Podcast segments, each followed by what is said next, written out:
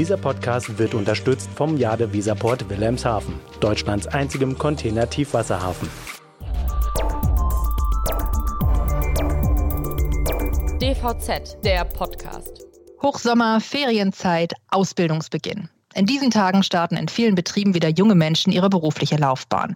Sie treten in einen neuen Lebensabschnitt, sind engagiert und haben große Erwartungen und Hoffnungen. Gerade die Logistikbranche bietet trotz aller Ungewissheit, die momentan in der Wirtschaft herrscht, viele Perspektiven. Ich bin Carla Westerheide und heute geht's, ja, wie gesagt, um den Ausbildungsstart in der Logistik. Und mit mir, der das ganze Thema sich hier mal mit angeguckt hat, ist Robert Kümmerlin, Mitglied der Chefredaktion bei der DVZ.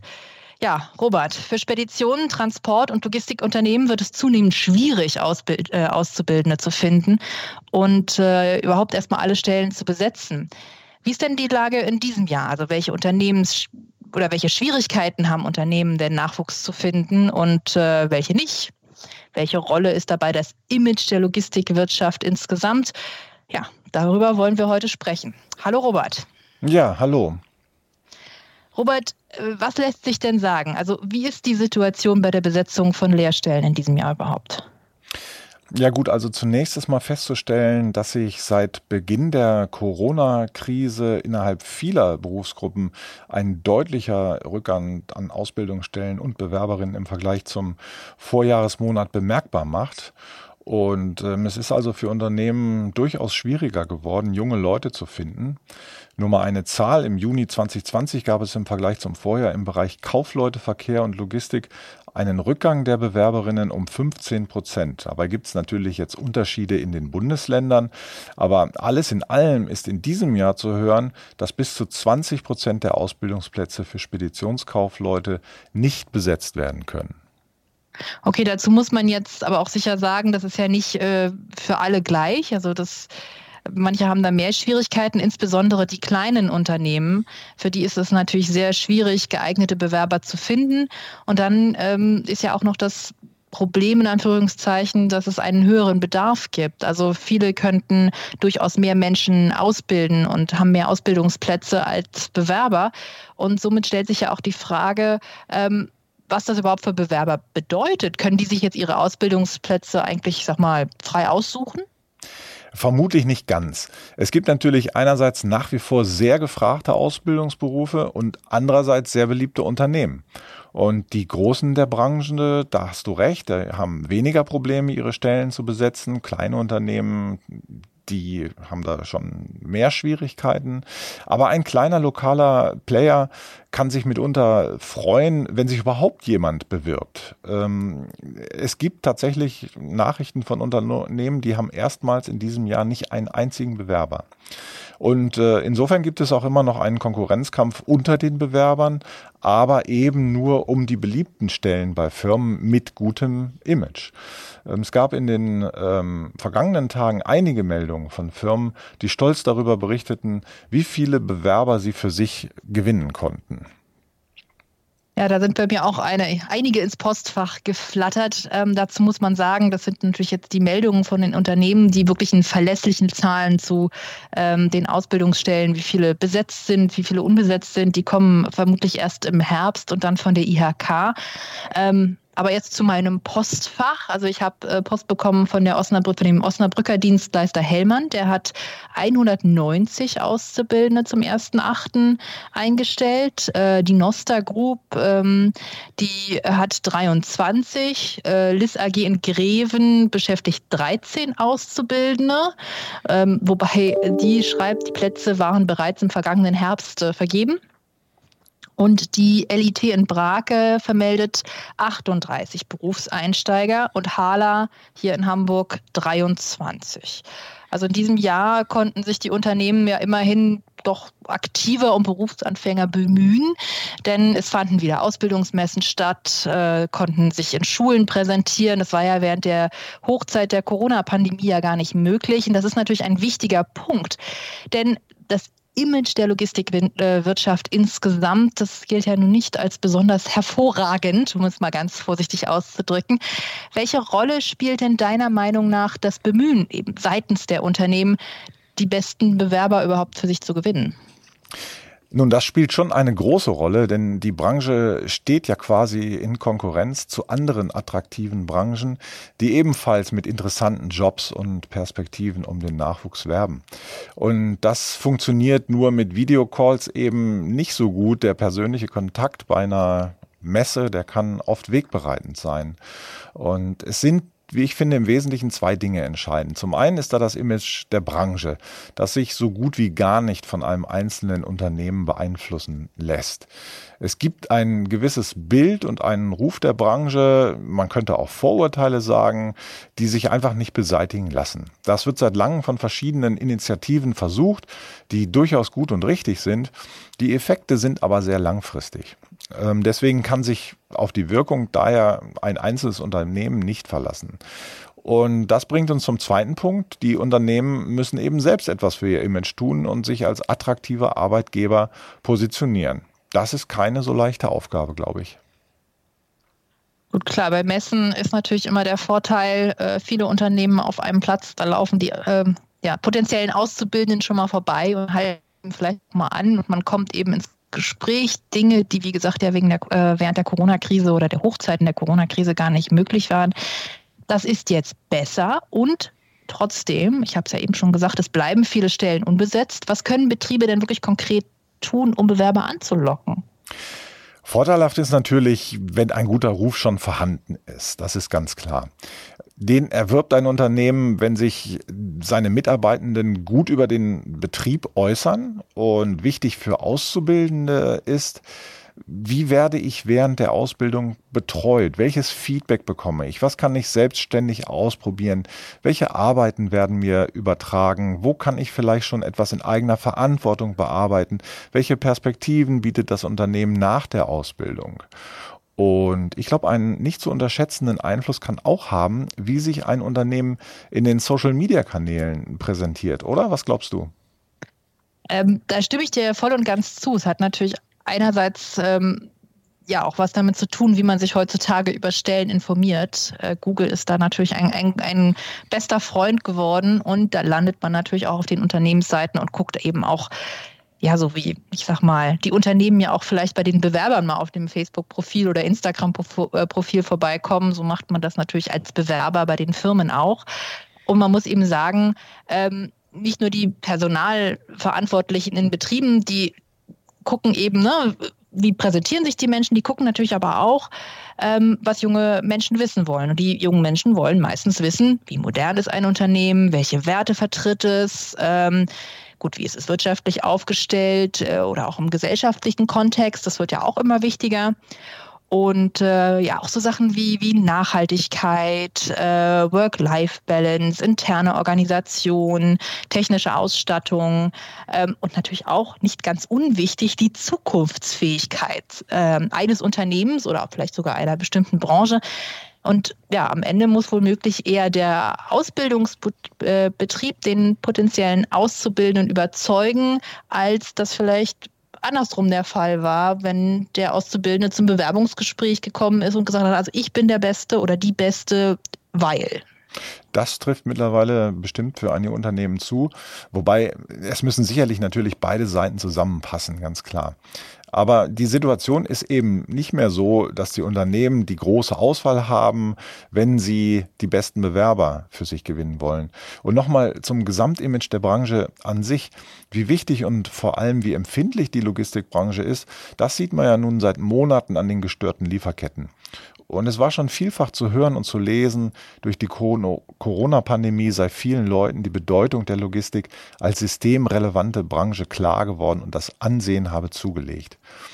Aber vielleicht ist das auch eher eine gefühlte Wahrheit, denn es ist nun mal nicht so, dass den Betrieben die Türen eingerannt werden. Im Gegenteil. Ähm, darüber hinaus, wenn wir jetzt nicht nur über Auszubildende sprechen, der Fachkräftemangel an sich ist eine große Herausforderung, nicht nur für die Logistikwirtschaft derzeit.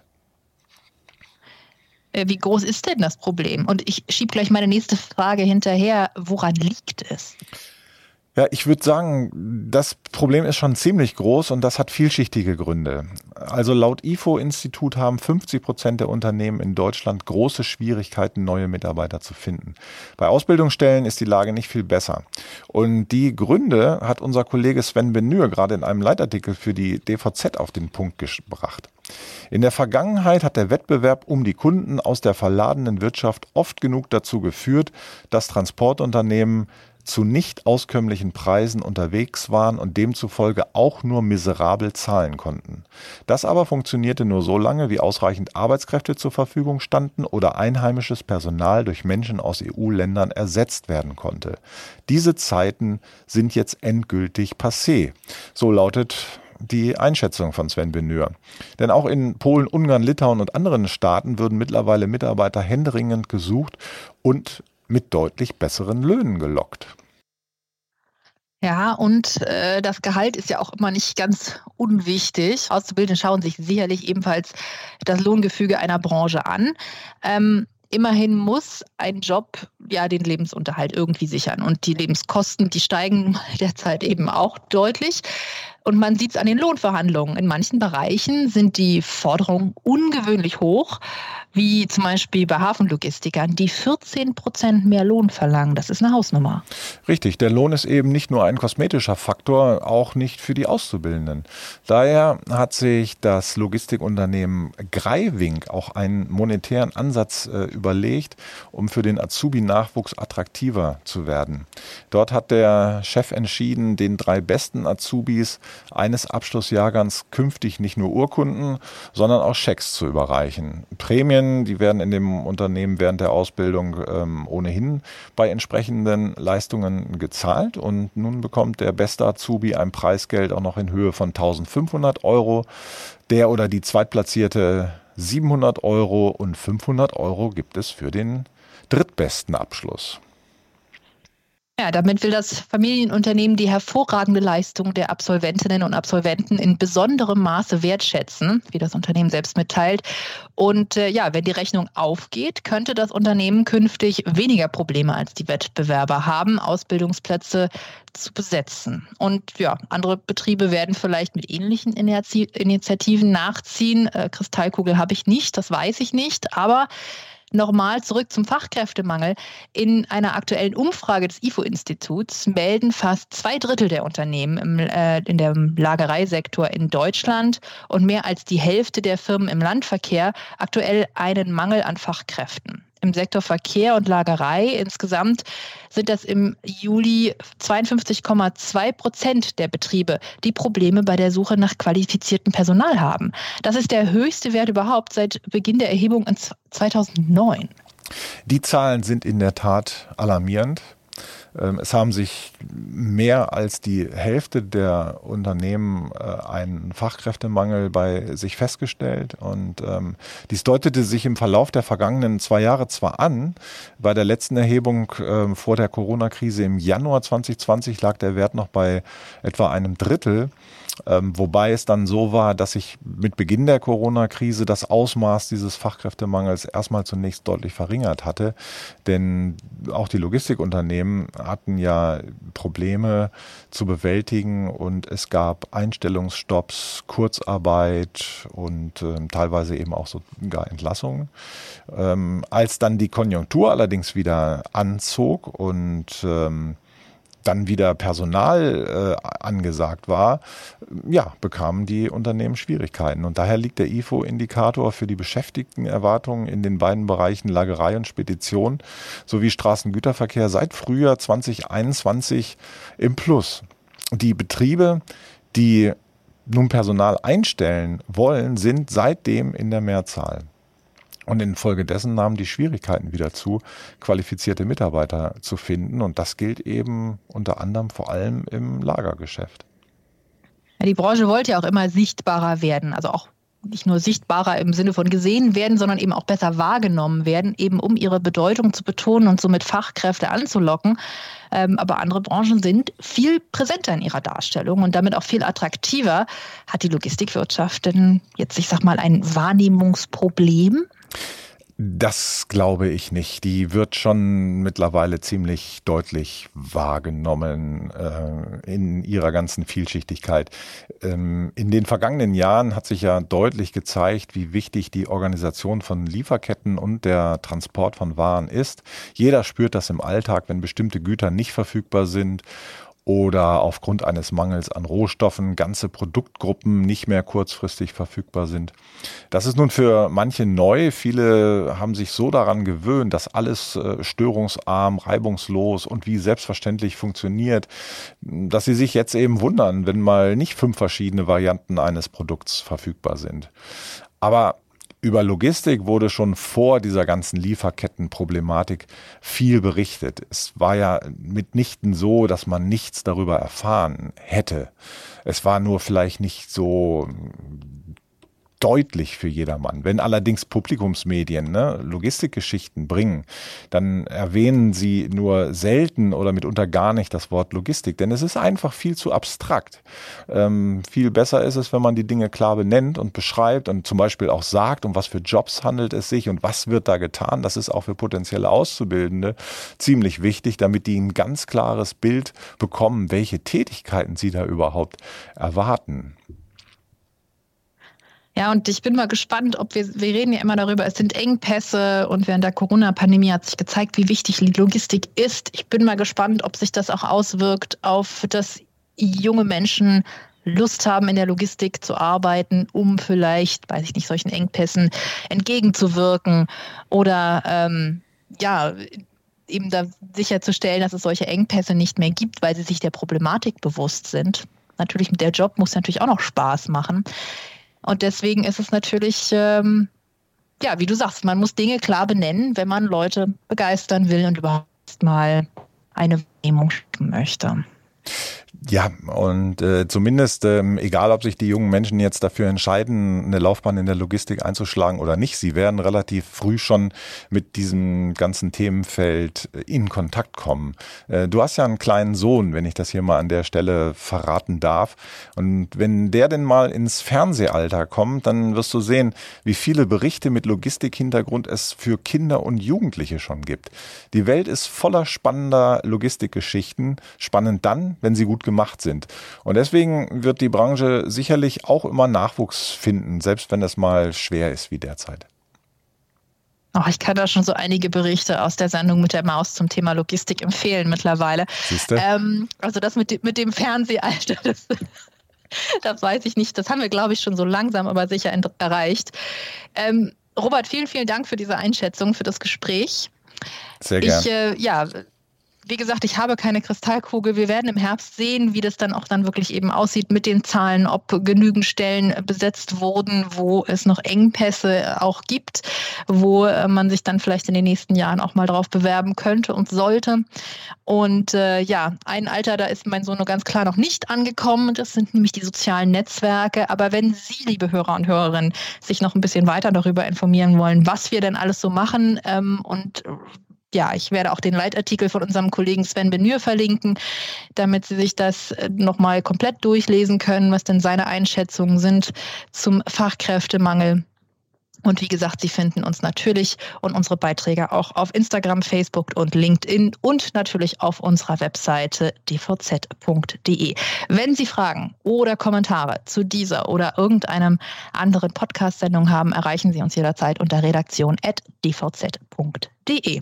Ja, ich bin Carla Westerheide. Ich sage vielen Dank fürs Zuhören. Lieber Robert, vielen Dank äh, für das Gespräch. Gerne und tschüss. genau und tschüss. Wir hören uns in zwei Wochen wieder.